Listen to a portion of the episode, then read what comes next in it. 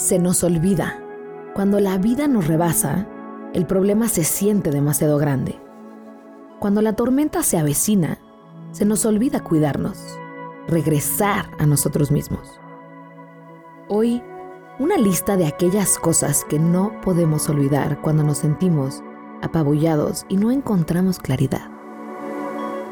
A veces, con un par de respiraciones profundas, es suficiente un abrazo de 30 segundos con alguien que tiene tu confianza es suficiente.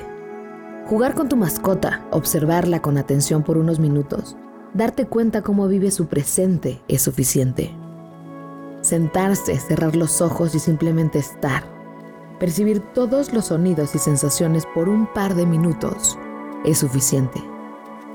Reproducir tu canción favorita y mover el cuerpo, dejarse ir con el sonido es suficiente tan simple y tan suficiente. Pero se nos olvida. ¿Qué más le agregarías a la lista?